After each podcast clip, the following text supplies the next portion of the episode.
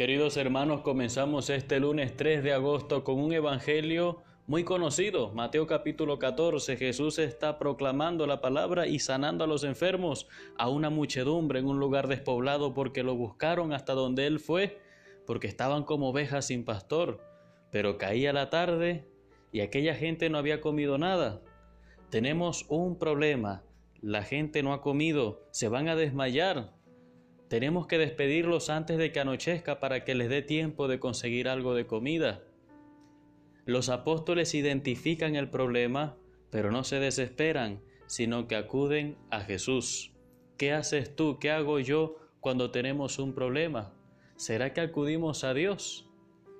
Pero no se quedan solamente esperando que Jesús resuelva, sino que ofrecen una solución. Esto es importante. Señor, en mi vida tengo este problema. Ok, pero también en la oración puedo decirle, Señor, y voy a hacer esto. Yo creo que la solución es esta. Yo creo que la salida es esta. Hay que plantearle al Señor el problema y si podemos, también la solución. Porque el Señor espera de nosotros una actitud proactiva, una actitud resolutiva ante la vida.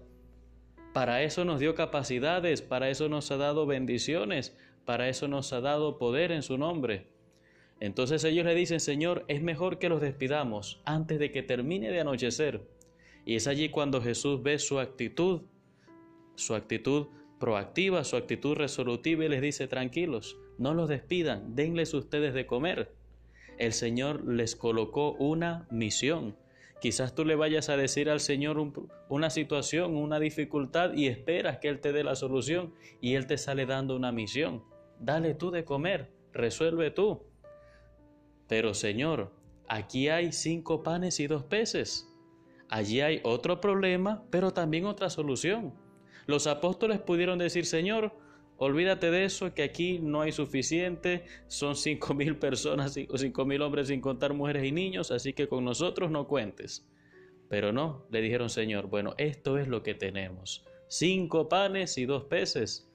Y Jesús pronunció la bendición, Jesús multiplicó aquella comida y la gente comió y la gente se alimentó. Habiéndose alimentado de la palabra y de la presencia bendita del Señor, pudieron alimentarse también corporalmente y regresar a sus casas con el corazón lleno de gozo. Hermanos, nosotros debemos confiar en Jesús, no en nuestras posibilidades, porque quizás lo que tenemos es eso, cinco panes y dos peces, que para una muchedumbre no es nada, pero para el Señor es mucho.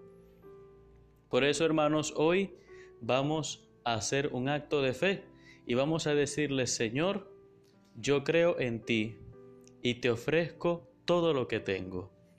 Señor, yo creo en ti y te ofrezco todo lo que tengo. Si no creyera en ti, no te ofreciera nada pero porque creo en tu poder, porque creo en tu misericordia, yo hoy te entrego lo que tengo, así sea poco.